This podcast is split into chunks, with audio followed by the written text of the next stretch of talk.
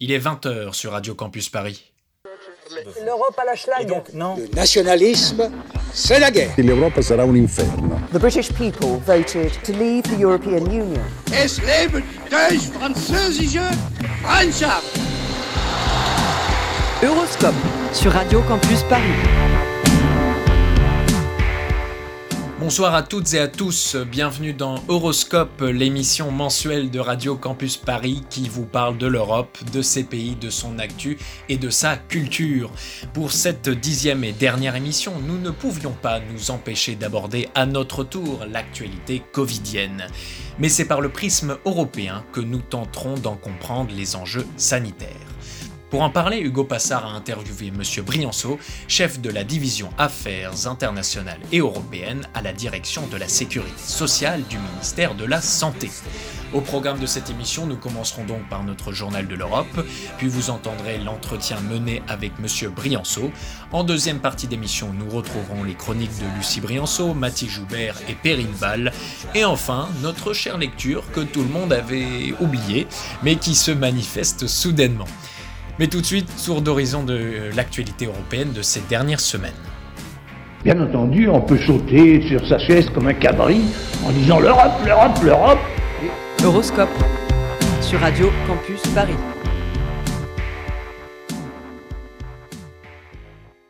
La crise sanitaire n'est pas encore derrière nous que pointe déjà la crise économique. Et pour y faire face, les pays européens tentent de s'accorder sur une solution commune pour relancer la production fortement impactée par les mesures de confinement ordonnées un peu partout en Europe.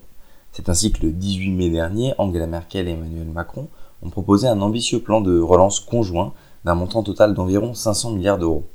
La proposition, ambitieuse dans son montant, était aussi inédite dans ses modalités puisqu'il s'agissait d'un emprunt commun fait par la Commission européenne elle-même dont l'argent aurait été versé au budget de l'UE avant d'être redistribué aux pays et régions en difficulté. Cette procédure signifiait donc que le remboursement du prêt serait opéré par l'UE elle-même et donc par tous ses États membres et non pas uniquement par les pays bénéficiaires du prêt. Cette idée d'emprunt commun a aussitôt été violemment critiquée par ceux que la presse a dénommés les pays frugaux, hein, très portés sur l'austérité, au premier rang desquels les Pays-Bas et l'Autriche. Ces pays ont rejeté l'idée de subventions européennes remboursées par tous, le préférentiel de prêts accordé aux pays en difficulté et conditionné à des réformes structurelles.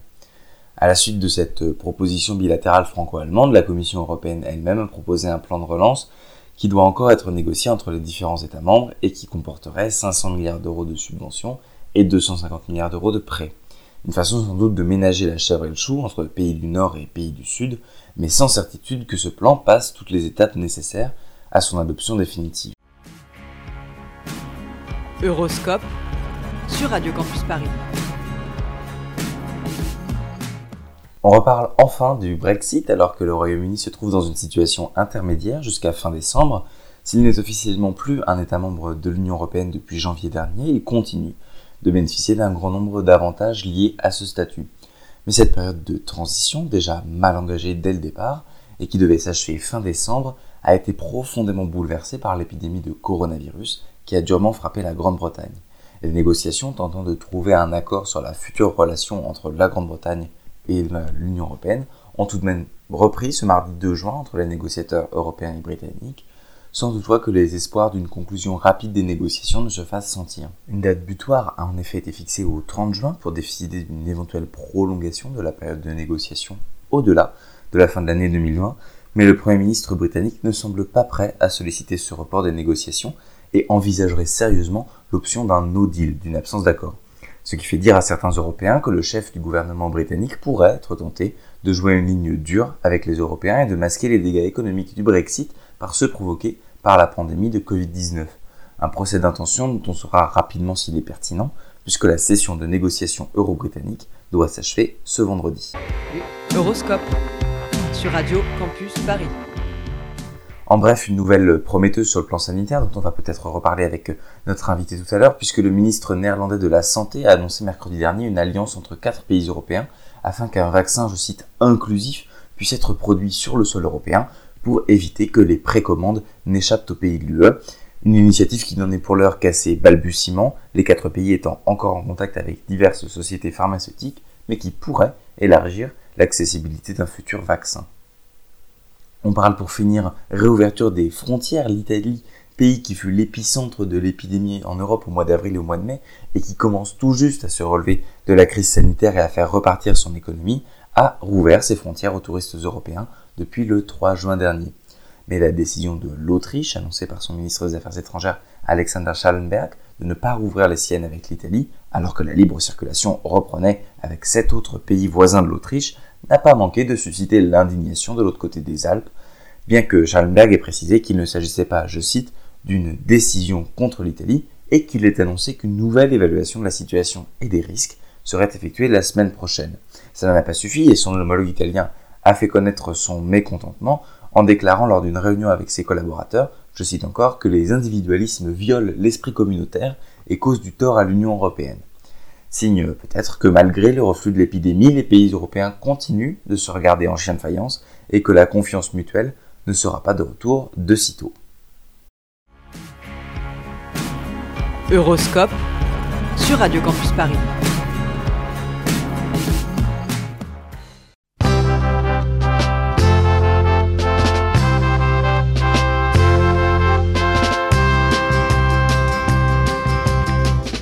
Lulu vendait ses toiles, Jaco plongeait dans un bistrot, Dédé goûtait les vins, moi j'étais fort au Havre, et Gégé lavait les carreaux, Pierrot ne faisait rien, on s'était fait les poches pour se payer un vieux taco fleuri sur le capot. Qui rêvait de Provence? Et qui mourut à Fontainebleau. On allumait une cigarette et tout s'allumait, et c'était la fête le 14 juillet. Il n'y avait jamais un copain de trop dans l'équipage Jojo. Il y avait moins de nuits sans guitare que de jours sans pain. On partageait tout et on n'avait rien. Qu'est-ce qu'on était fou, qu'est-ce qu'on s'en foutait, qu'est-ce qu'on était bien? Pour des prunes les quatre murs d'un vieux grenier, tout prêt à s'écrouler. Mais pour toute une fortune, on n'aurait pas déménagé. On allumait une cigarette et tout s'allumait, et c'était la fête le 14 juillet. Il n'y avait jamais un copain de trop dans l'équipage y avait moins de nuits sans guitare que de jours sans pain. On partageait tout et on n'avait rien. Qu'est-ce qu'on était fou, qu'est-ce qu'on s'en foutait, qu'est-ce qu'on était bien.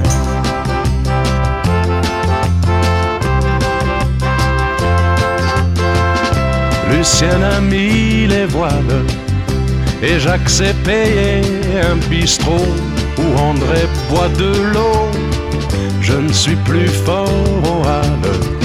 Roger inspecte les impôts. Pierre cherche du boulot. J'ai changé de guitare, mais j'ai gardé comme un cadeau cet air qui me tient chaud du fond de la mémoire, celui de l'équipage Jojo.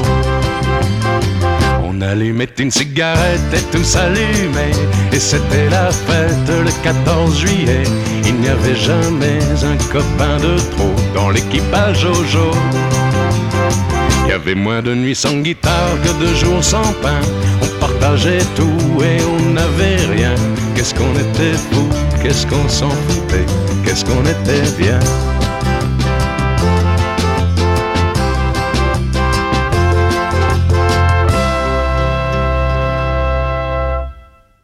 C'était l'équipage Jojo de Jodassin sur Horoscope. Vous écoutez toujours Radio Campus Paris et je vous laisse maintenant écouter notre entretien avec Monsieur Brianceau, mené par Hugo Passard. Bonsoir François, François Brianceau. Brianceau. Bonsoir. Vous êtes chef de la division Affaires euh, internationales européennes à la direction euh, de la sécurité sociale du ministère de la Santé. Euh, et donc nous allons, nous allons donc aborder des, aspects européens et en tout cas de, coopération qui, qui ont été mis en question notamment par l'épidémie de, de Covid-19, mais, mais pas uniquement. tout d'abord, pour rappel, la santé ne fait pas partie des compétences de l'Union européenne, donc ce sont les États qui sont compétents en matière de santé et de sécurité sociale. L'UE, en tant qu'entité, a-t-elle malgré tout joué un rôle dans, dans la lutte contre cette épidémie de coronavirus sur le plan sanitaire? Sur le plan sanitaire, oui. Alors effectivement, comme vous le disiez, euh, l'Union européenne a un rôle de coordination en la matière. Et euh, c'est vrai que la politique de santé publique en règle générale et euh, également en matière de sécurité sociale d'ailleurs euh, relève de la compétence des États. Après, ça ne veut pas dire que, euh, en définitive, et à travers euh, différents mécanismes, euh, l'Union européenne n'est pas, n'a pas, enfin, a pu avoir, a pu jouer un rôle en particulier dans le cadre de la crise du Covid-19. Alors, la difficulté de, de lecture de son rôle, en fait, c'est un peu mon interprétation, mais la difficulté euh, euh, à essayer d'identifier son rôle, c'est que en définitive, on s'est trouvé dans un contexte très, très particulier, puisque euh, les États membres ont fermé leurs frontières, ont décidé unilatéralement du confinement, et donc l'Union européenne, d'une certaine manière, on s'est retrouvé euh, face à une situation où, euh, en définitive, le national reprenait le dessus et on voyait pas vraiment très bien dans quelle mesure euh, l'Union européenne pouvait réagir. Et d'ailleurs, enfin, je, note que à travers, la presse, pas, toute la presse, mais la presse a eu pendant longtemps euh, a dit, ben, en définitive, il y a, la crise du Covid-19, il y a une Union européenne, mais pourtant il ne se passe rien.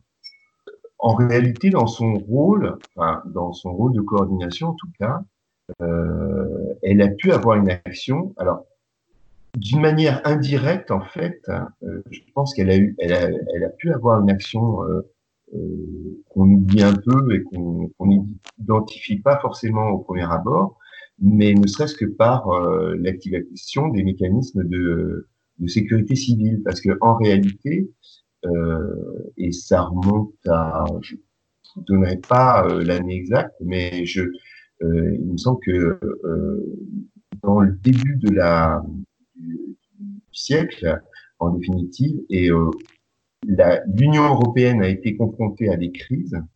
Je pense en particulier euh, euh, la question de il y a eu la question des migrations, mais avant il y a eu euh, quand même un certain nombre d'événements qui ont montré que elle avait besoin de pouvoir agir collectivement euh, en matière de euh, protection civile.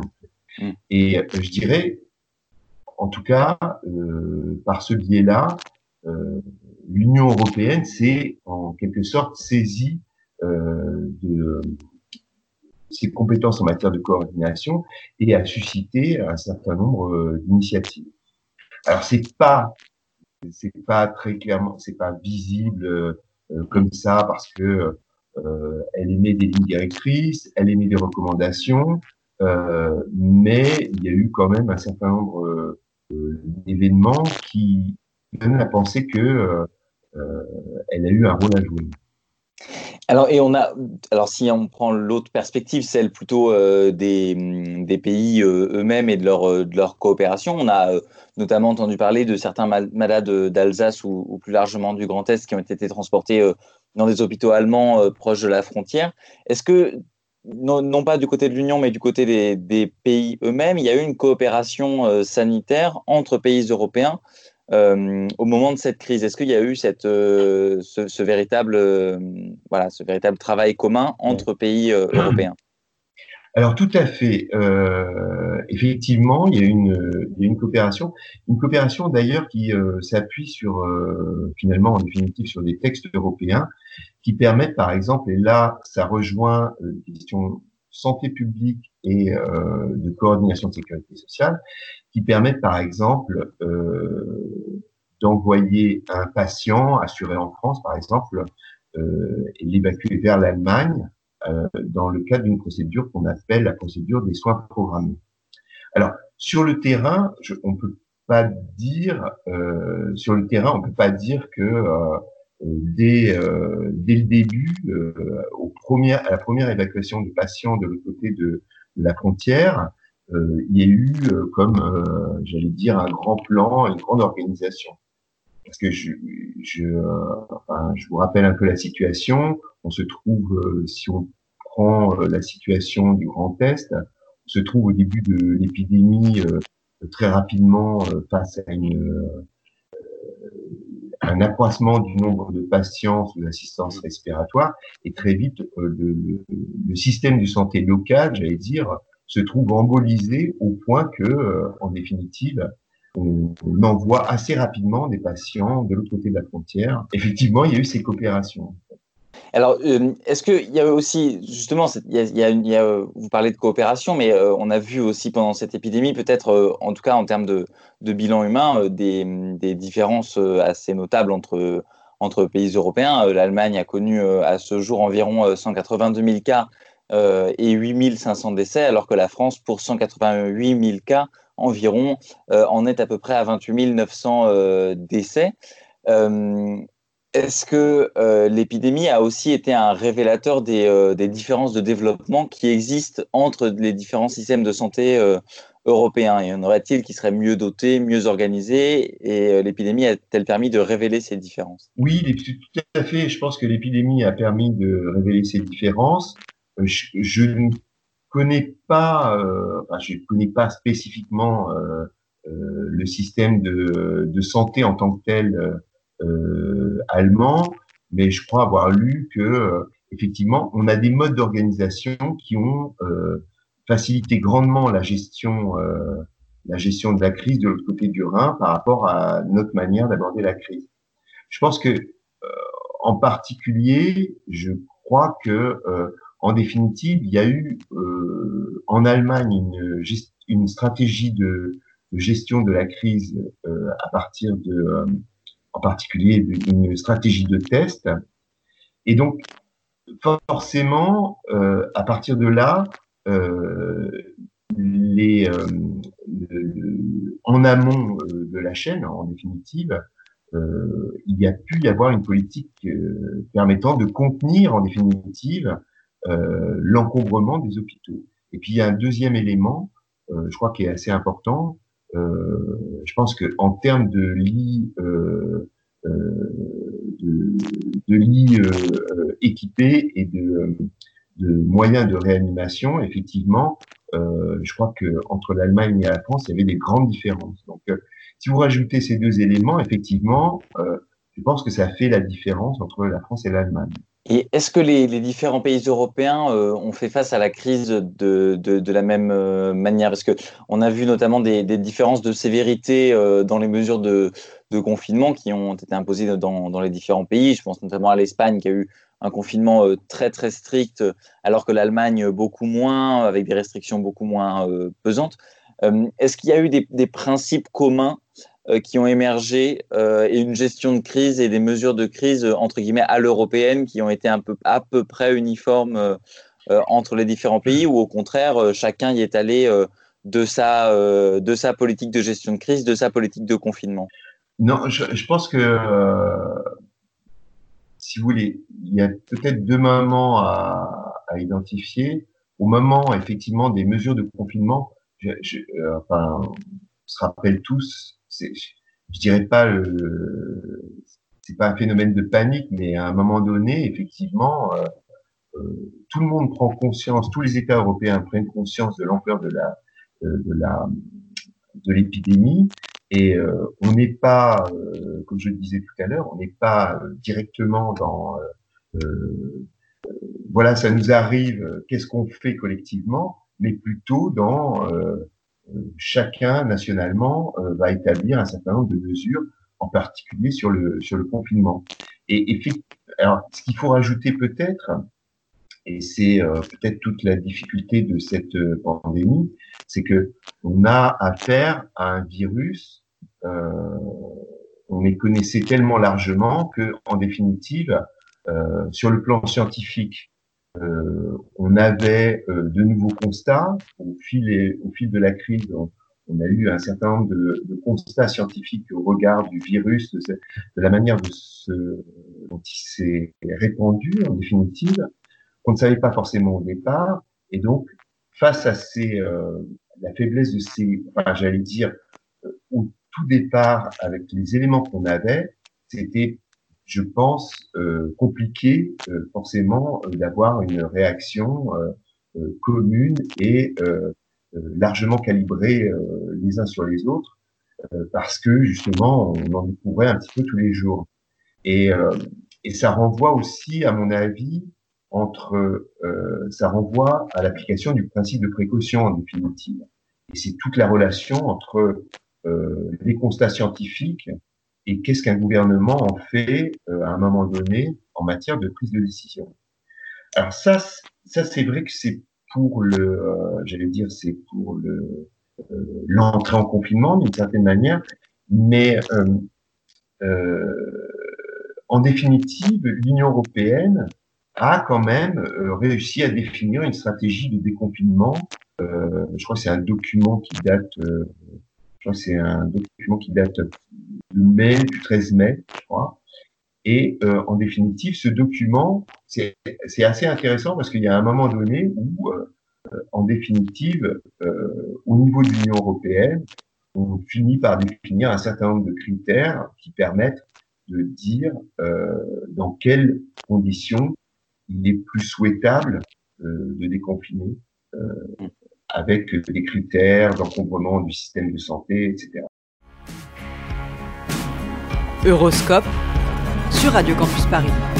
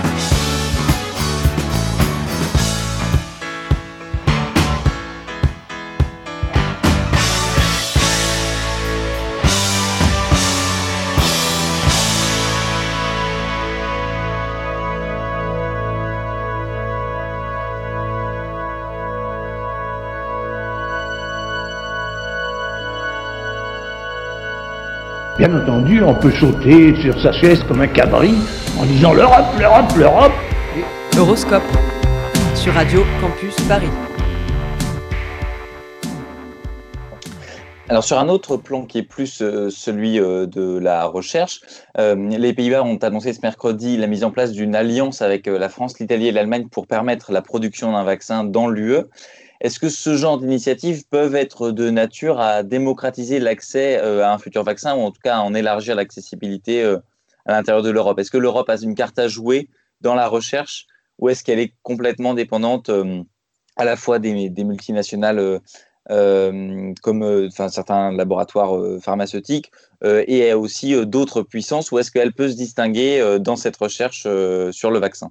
Ben, Je pense qu'elle peut, je pense qu'elle peut se distinguer après la dimension, la dimension groupe pharmaceutique, elle entre forcément en ligne de, de compte, et mais je pense qu'elle peut se distinguer. Et d'ailleurs, elle a en définitive, elle a créé un fonds, euh, un fonds de, de recherche euh, contre le virus, enfin pour euh, développer un vaccin contre le virus.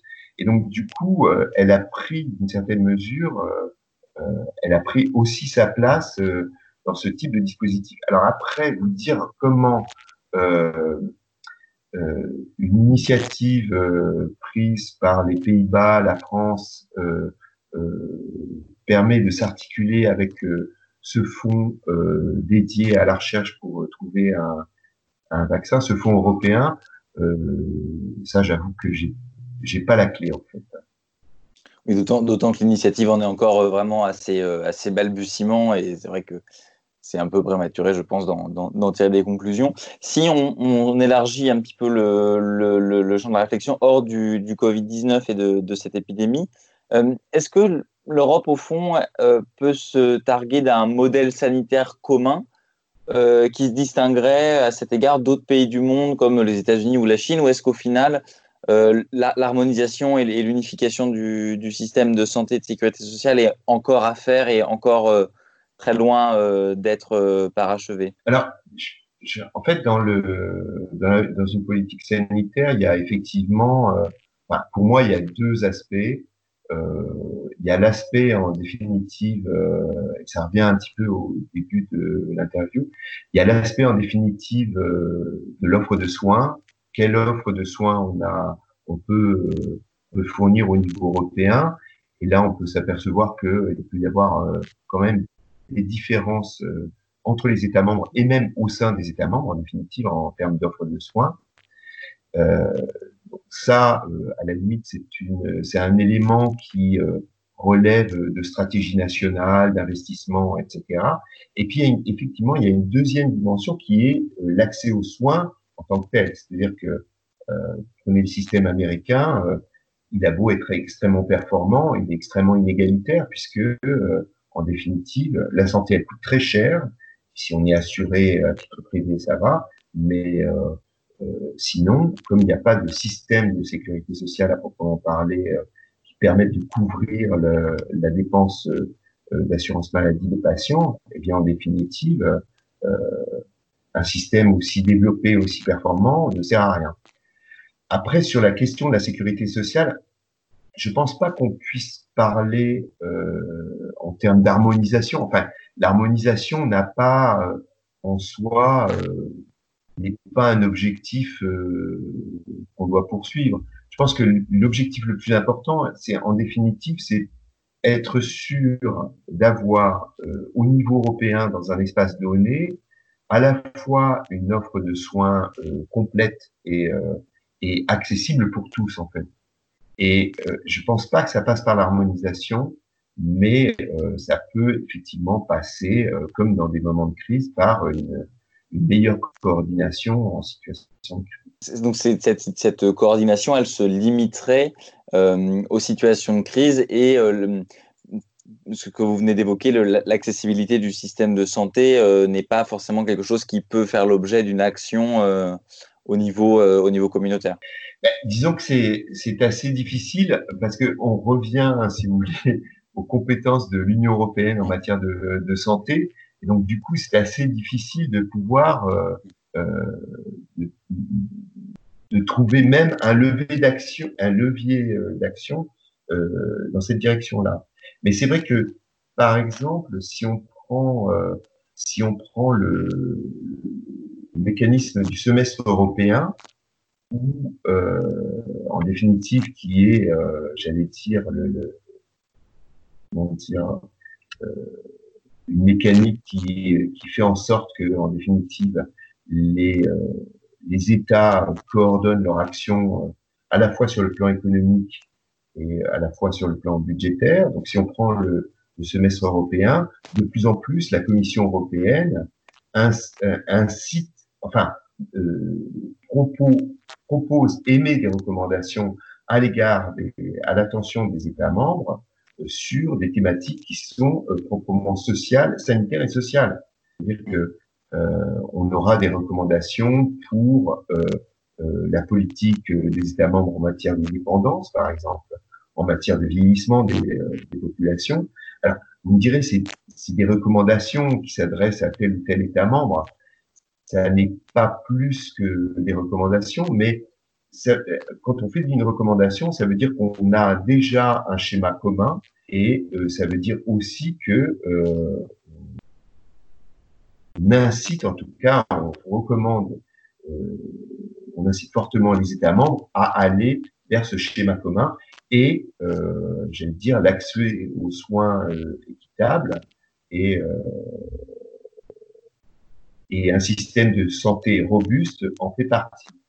Et d'ailleurs, je pense, me semble que euh, le semestre européen, euh, l'exercice va être, euh, je pense que cet exercice va être fondamentalement influencé par la crise du Covid-19. Celui-là, sur, sur l'aspect sanitaire comme sur l'aspect économique. Enfin, on l'a vu euh, avec la crise, il y a quand même un certain nombre de de verrous et de tabous qui ont sauté. Mais alors justement, pour, pour conclure peut-être euh, là-dessus, le système euh, sanitaire français a fait, euh, bien sûr, depuis quelques années l'objet de, de, tensions assez persistantes, notamment autour de la question des, des moyens alloués à l'hôpital public et de la rémunération des soignants. C'est évidemment pour cette raison qu'a été lancée, entre autres, le, le, le, 25 mai dernier, la concertation baptisée Ségur de la santé. est-ce que ces tensions, elles existent ailleurs qu'en France ou est-ce que c'est euh, cette, voilà, cette tension sur le système de santé, elle est propre euh, au système français? Est-ce que c'est un problème français ou est-ce que euh, les, voilà, les tensions sur les moyens du système de santé sont aussi existantes ailleurs je, je, je, peux j'ai pas de chiffres précis, mais j'ai en tête quand même l'exemple l'exemple grec fait, si vous prenez l'exemple grec, euh, et avec la crise de 2008, euh, bon, ça s'est pas manifesté dans, dans, le cadre de la pandémie parce que euh, ils ont eu la chance, d'une certaine manière, d'être assez peu affectés. Mais en réalité, si on avait eu une épidémie euh, en Grèce euh, de la dimension euh, qu'elle a pris à la fois en Espagne, en Italie et en France, euh, je pense que le système grec de santé euh, euh, aurait eu du mal à résister en réalité. Je, pense à l'exemple grec, mais je je sais pas je sais pas si par exemple les questions ne se posent pas par rapport au système de santé italien ou au système de santé espagnol, parce que en définitive le constat que vous faisiez tout à l'heure en prenant l'exemple entre la France et l'Allemagne, en comparant la France et l'Allemagne, en définitive, euh, on peut faire la même comparaison avec euh, l'Espagne et l'Italie, en définitive. On peut aussi se dire que, en termes de proportion, euh, les résultats sont pas forcément euh, au rendez-vous, et donc on peut supposer que euh, on a affaire aussi à des systèmes sanitaires qui sont qui ont été mis sous tension, mais qui sont qui sont fragiles en définitive. Merci beaucoup euh, François Brianceau d'avoir répondu euh, à nos questions sur notamment l'épidémie de Covid-19 et pas uniquement. Merci beaucoup. Euroscope sur Radio Campus Paris.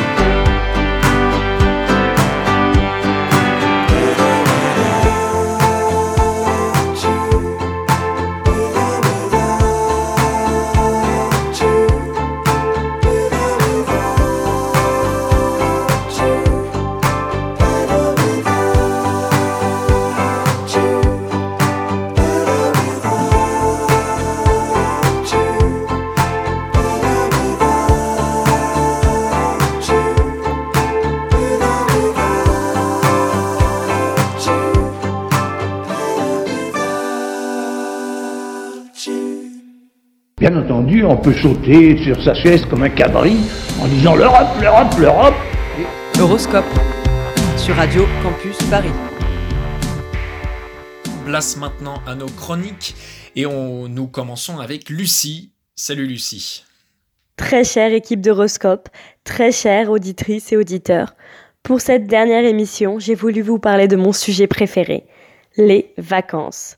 Selon un sondage réalisé en mai pour le leader mondial de l'échange de maisons et d'appartements entre particuliers, Home Exchange, 49% des Français ont toujours l'intention de partir en vacances, soit 20 points de moins que l'année passée, mais tout de même.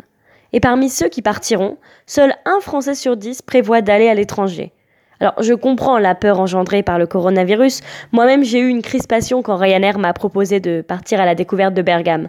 L'Italie étant le premier pays à avoir réouvert ses frontières, mais aussi l'un des plus touchés par la crise sanitaire en Europe.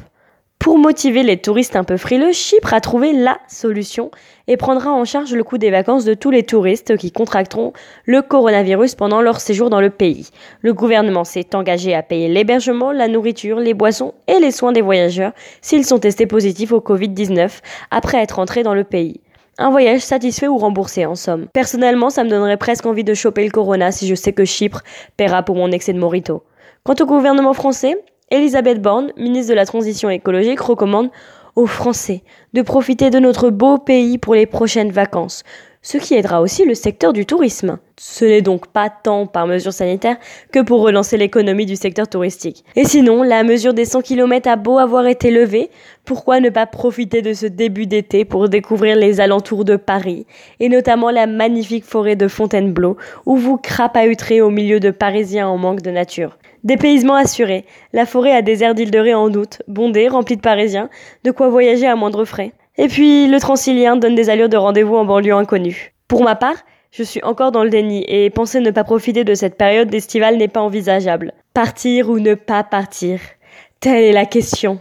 Y a-t-il pour l'âme plus de noblesse à endurer les coups et les revers d'une injurieuse fortune, à savoir le Covid, ou à s'armer contre elle pour mettre fin à une marée de douleur. Choisir de voyager donc. Ainsi, partir ou non en vacances est un point de tension entre les pro-vacances qui coûte que coûte iront tremper les pieds dans la mer et ceux qui recommandent l'extrême précaution arguant que les vacances ne sont pas une nécessité. Comme le prouve l'échange facebookien de haut vol entre Mimosa Coquelicot et Antoine PMGE en date du 2 mai. On ne peut ni se réjouir ni se projeter, nous, à la maison. On craint de ne pas avoir le droit de partir en vacances. On doit aller à 600 km. On vit vraiment des moments compliqués. Ce à quoi Antoine PMGE rétorque Si vous êtes en bonne santé, qui plus est dans une maison, rien de catastrophique de ne pas partir. Faut arrêter, hein. Que vous choisissiez de rester chez vous ou de partir en vacances, n'oubliez pas le nouvel accessoire à la mode, l'immanquable pour un été 2020 réussi, à savoir le masque. Cette saison, il se porte sur le nez et couvre également la bouche. N'essayez pas de le porter autrement, ce serait ringard, le conformisme et la nouvelle mode. Sur ces belles paroles, je vous embrasse et on se retrouve en septembre. Bisous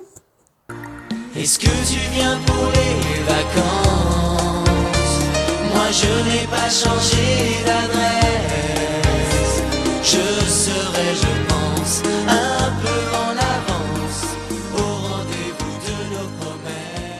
Merci Lucie pour ta chronique. On te souhaite également de très bonnes vacances. Place maintenant à la chronique de Matisse euh, qui a choisi un tout autre ton. Dans une période où tout s'embrase, où la société humaine est encore une fois face à elle-même, où à nouveau est mise en lumière la violence des classes opprimantes face aux opprimés. Des centaines de personnalités prennent la parole, dénoncent par des milliers de messages un système raciste et violent. Cette ère de révolte m'a fait penser, sans aucun lien apparent, au discours prononcé par Salvador Allende le matin du 11 septembre 1973 à la radio, quelques heures avant le coup d'État qui conduira à sa mort et celle de beaucoup de ses partisans un homme conscient de son destin tragique, dans son dernier souffle, livre des mots d'espoir. En ce moment, passent les avions. Il est possible qu'ils nous bombardent, mais qu'ils sachent que nous restons ici et que par notre exemple, nous montrerons que dans ce pays, il y a des hommes qui savent accomplir les obligations dont, ils sont investis. Je le ferai de par le mandat du peuple et de par le mandat d'un président conscient digne de la charge à lui octroyer par le peuple durant les élections libres et démocratiques. Au nom des intérêts les plus sacrés du peuple, au nom de la patrie, je vous appelle tous pour vous dire d'avoir confiance. L'histoire ne se détient pas par la répression et le crime. Cette étape sera dépassée. C'est un moment dur, difficile. Il se peut qu'il nous écrase. Mais le lever du jour appartient au peuple et sera celui des travailleurs. L'humanité avance pour la conquête d'une vie meilleure. Je paierai de ma vie la défense de principes qui sont chers à cette patrie. La honte tombera sur ceux qui ont renié leurs convictions, failli à leurs propres paroles et rompu la doctrine des forces armées. Le peuple doit rester vigilant et en alerte. Il ne doit pas se laisser provoquer, ni se laisser massacrer, mais défendre ses acquis. Il doit défendre le droit de construire avec ses propres efforts une vie digne et meilleure. Compatriotes, il est possible que les émissions radio soient arrêtées. Je prends congé de vous.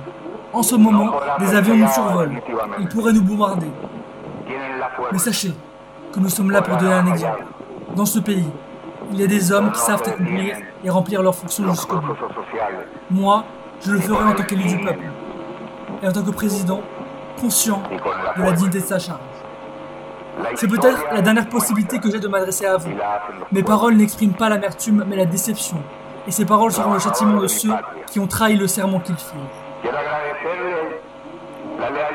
Soldats du Chili, commandant en chef et gradé, qui hier encore avait manifesté sa solidarité et sa loyauté au gouvernement, et qui s'est nommé directeur général des services de l'ordre aujourd'hui même. Face à ces événements, je ne peux dire aux travailleurs, je ne renoncerai pas. Je peux dire aux travailleurs, je ne renoncerai pas. Impliqué dans cette étape historique, je paierai de ma vie ma loyauté envers le peuple. Je leur dis que j'ai la certitude que la graine que nous sèmerons dans la conscience et la dignité de milliers de Chiliens ne pourra germer dans l'obscurantisme. Ils ont la force. Ils pourront nous asservir. Mais nul ne retient les avancées sociales avec le crime et la force. L'histoire est à nous. C'est le peuple qui l'a construit. Travailleurs de ma patrie, je veux vous remercier pour la loyauté dont vous avez toujours fait preuve, de la confiance que vous avez accordée à un homme qui était le seul interprète du grand désir de justice, qui jure avoir respecté la Constitution et la loi. En ce moment crucial, les dernières paroles que je voudrais vous adresser sont les suivantes. J'espère que la leçon sera retenue. Je m'adresse à la jeunesse, à ceux qui ont chanté et transmis leur gaieté et leur combativité. Je m'adresse aux Chiliens, à l'ouvrier, aux paysans, à l'intellectuel, à tous ceux qui seront persécutés, parce que dans notre pays, le fascisme était présent depuis un certain temps, déjà par les attentats terroristes, faisant sauter les ponts, coupant les voies ferrées, détruisant les oléoducs et gazoducs, complices du silence de ceux qui avaient l'obligation d'intervenir. L'histoire les jugera. Il est certain qu'ils feront taire Radio, Magalénès et le métal de ma voix calme ne vous rejoindra plus. Cela n'a pas d'importance. Vous continuerez à m'entendre, je serai toujours auprès de vous et vous aurez pour le moins le souvenir d'un homme digne qui fut loyal envers la patrie. Le peuple doit se défendre et non se sacrifier. Le peuple ne doit pas se laisser cribler de balles, mais, ne, mais ne doit pas non plus se laisser humilier. Travailleurs de ma patrie, j'ai confiance au Chili et à son destin. D'autres hommes dépasseront les temps obscurs et amers durant lesquels la trahison prétendra s'imposer. Allez de l'avant tout en sachant que, que bientôt s'ouvriront de grandes avenues sur lesquelles passeront des hommes libres de construire une société meilleure. Vive le Chili, vive le peuple, vive les travailleurs. Ce sont mes dernières paroles. J'ai la certitude que le sacrifice ne sera pas inutile et que pour le moins, il aura pour sanction morale la punition de la félonie, de la lâcheté et de la trahison.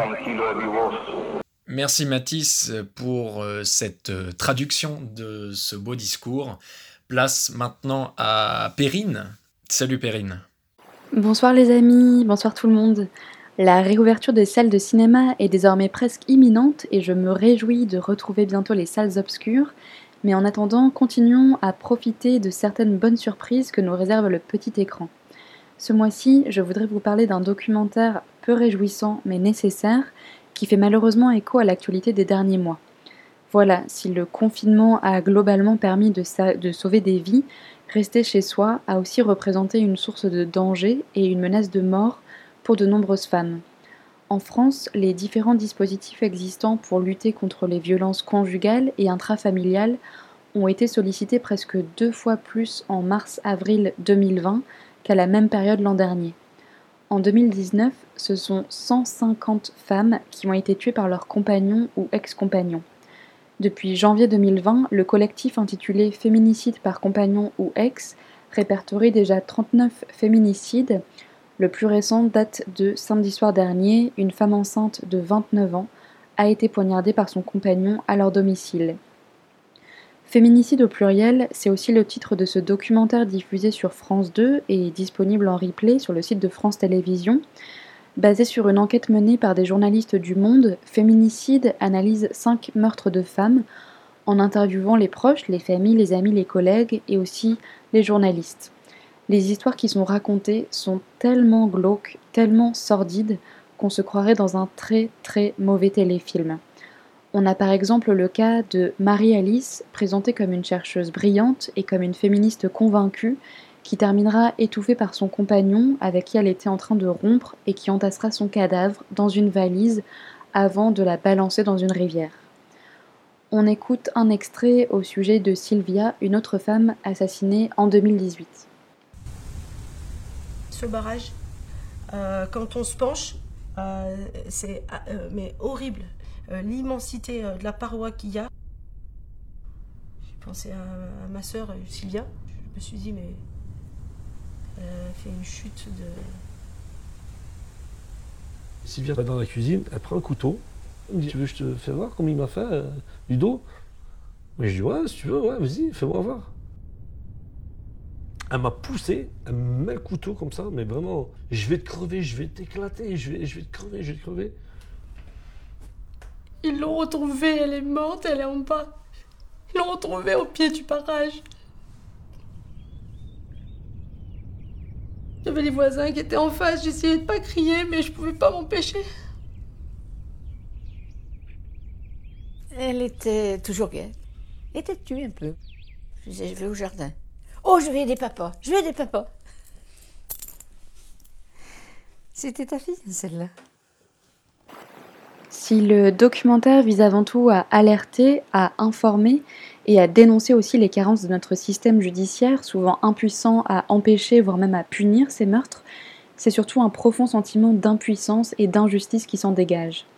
Donc si évidemment je vous en recommande le visionnage, je vous invite avec encore plus de ferveur à découvrir ou redécouvrir le long métrage Jusqu'à la garde, réalisé par Xavier Legrand avec Léa Drucker qui avait été récompensée par le prix de la meilleure actrice au César, et avec Denis Ménochet. Le film est sorti en 2018, en voici la bande-annonce. Voilà ce qu'a dit Julien. Julien a 11 ans, il est en 6e à 1 au collège Théodore Monod de Saint-Dumont et il a dit mes parents sont séparés depuis un an. Je vis maintenant ici avec maman et ma sœur. On va fêter les 18 ans de ma sœur à la salle des fêtes de Vial. On habite tous là-bas chez papy et Nani, sauf mon père. Par contre, je ne peux jamais jouer devant la maison ou dans le jardin, car on a peur que l'autre vienne. Papy se met à crier quand il le voit et c'est pas bon pour sa santé. Quand il vient, je m'inquiète pour maman, parce qu'il veut juste lui faire du mal, juste ça, c'est pas un père, et c'est pour ça que je suis contente que mes parents divorcent. Joséphine aussi, elle ne l'aime pas, mais elle n'est pas obligée de le voir vu qu'elle est grande. Moi aussi, je ne veux plus jamais le voir je ne veux pas que le juge m'oblige à aller avec lui une semaine sur deux ou un week-end sur deux parce que je ne veux plus le voir plus jamais, je n'ai plus rien à ajouter. Voilà, bien, maître Davigny, je vous écoute.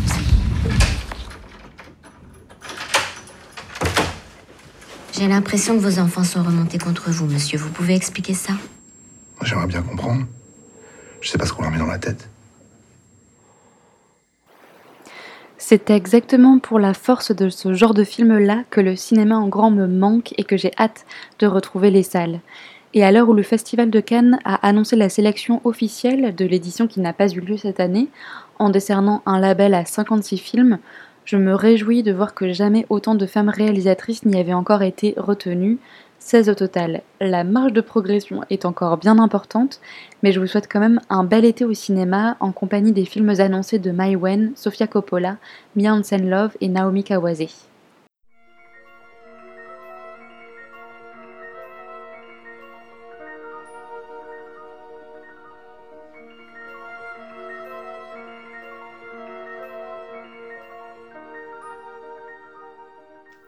Merci beaucoup Perrine pour ta chronique. Nous passons maintenant à une lecture que euh, j'ai le plaisir de vous lire. Je vais vous lire un passage d'une analyse faite en 1945 par Albert Camus. Autant par ses faiblesses que par ses ressources, l'Europe est aujourd'hui une perpétuelle tentation à l'impérialisme. Cette situation très diminuée échappe à la plupart des Européens parce qu'ils vivent sur l'idée réconfortante de notre suprématie culturelle. Nous continuons à considérer, par exemple, les Américains et les Russes comme des peuples enfants qui nous doivent, surtout l'Amérique, leur instruction. Mais ces enfants ont grandi pendant que notre culture vieillissait. Ce sont maintenant de grandes civilisations dont la culture, à son tour, nous imprègne et dont l'allure nous dépasse. Ces pays pensent et agissent à l'échelle du monde. Ils sont dans le siècle présent alors que nous sommes dans le siècle passé. Cela doit nous incliner à la modestie. La France est solidaire de l'Europe, quoi qu'elle fasse et quoi qu'elle veuille. Elle l'a été dans la souffrance, elle l'est dans son économie, elle le sera dans son destin. La France ne se reconstruira pas sans l'Europe. Si l'Europe ne retrouve pas un nouvel équilibre, elle disparaîtra de la façon que l'on voudra. De même que si la France ne crée pas un nouvel ordre, elle devra aussi renoncer à tout ce qu'elle espère. C'est en créant ce nouvel ordre qu'elle contribuera à ce nouvel équilibre la France a une tâche européenne qu'elle ne peut éluder parce qu'elle est la plus représentative des nations européennes. C'est ainsi que la France pourrait se proposer un double but. Petit a, ne rien faire qui puisse détruire ce qui est déjà acquis. Les conférences internationales, et Yalta en particulier, si elles n'ont pas abouti à des résultats entièrement satisfaisants, ont cependant consacré quelques progrès. Petit b, affirmer en même temps et avec la dernière énergie que ces étapes doivent mener à une sécurité collective entière, à l'égalité absolue des nations devant la loi démocratique internationale et à une société des peuples plus souveraine que les nations elles-mêmes. Nous en trouverons le chemin en jetant les bases d'une économie internationale enfin équilibrée, de même que l'élargissement des pactes bilatéraux peut mener à un ordre international provisoirement définitif, de même nous devrons souligner que l'internationalisation de l'économie allemande peut s'élargir dans une fédération économique européenne qui donnera elle-même l'assise d'une fédération politique. Cette fédération, si elle pouvait rejoindre géographiquement et spirituellement le système fédéraliste russe et américain, donnerait plus de solidité à l'idée d'une fédération mondiale qui figure l'exigence limite d'une politique étrangère pacifique. Il semble en tout cas qu'une telle politique, définie dans ses grandes lignes, tient compte à la fois des réalités et de cette exigence de justice qu'on n'arrachera pas facilement du cœur des hommes. Elle est suffisamment pessimiste pour se priver de rêves trop dangereux et encore assez optimiste pour garder les deux ou trois illusions nécessaires à toute action. Bien entendu, une telle politique a une chance sur cent de réussir en fait, mais, d'une part, elle nous maintient fidèles à la vérité, et d'autre part, une action vraie n'a besoin, pour être légitimée, que d'un très petit nombre de chances. Pour finir, il me reste peut-être à m'excuser d'avoir tenu sur ces questions un langage qui contraste avec l'optimisme des déclarations officielles et des articles de presse. Mon excuse est de croire que les très vieilles cultures n'ont qu'un moyen de se maintenir, qui est l'extrême lucidité. Je désire comme tout le monde que la culture européenne survive et donne encore ses fruits. Je crois qu'il ne faut pas déserter sa civilisation et qu'il convient de lutter et de mourir avec elle. Mais il n'est défendu à aucun amour d'être exigeant et à aucune passion d'être clairvoyante. Les cultures, comme les hommes, comme la puissance et la force, n'ont qu'un temps.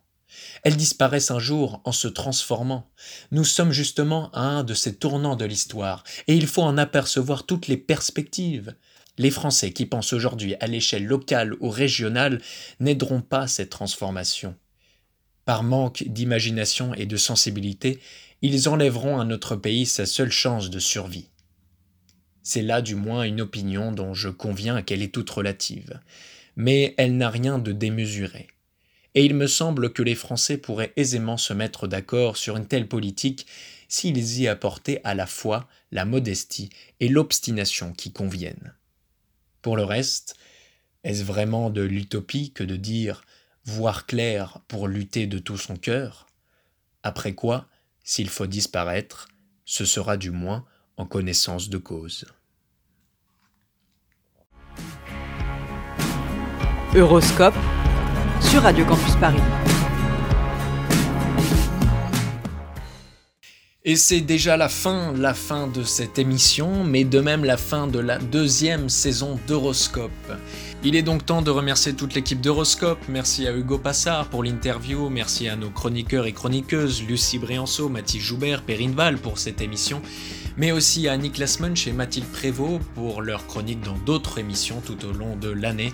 Des chroniques toujours aussi intéressantes et pertinentes. Bref, un grand merci à tous pour votre soutien inconditionnel. Et enfin, merci à vous, chères auditrices et chers auditeurs, d'avoir été à l'écoute d'Horoscope ce soir et d'avoir été fidèles toute la saison à notre émission. On espère qu'on vous aura appris quelques petites informations sur l'Europe d'aujourd'hui. Vous pouvez nous retrouver sur notre page Facebook Horoscope. J'entends déjà au loin nos critiques et nos haters, imaginaires par ailleurs, sans réjouir, mais détrompez-vous, Horoscope sera de retour l'année prochaine. En direct, évidemment, on l'espère. On vous souhaite un très bel été, on vous donne d'ores et déjà donc rendez-vous à la rentrée pour de nouvelles aventures d'Horoscope. Jusque-là, portez-vous bien, belle soirée et un très bel été.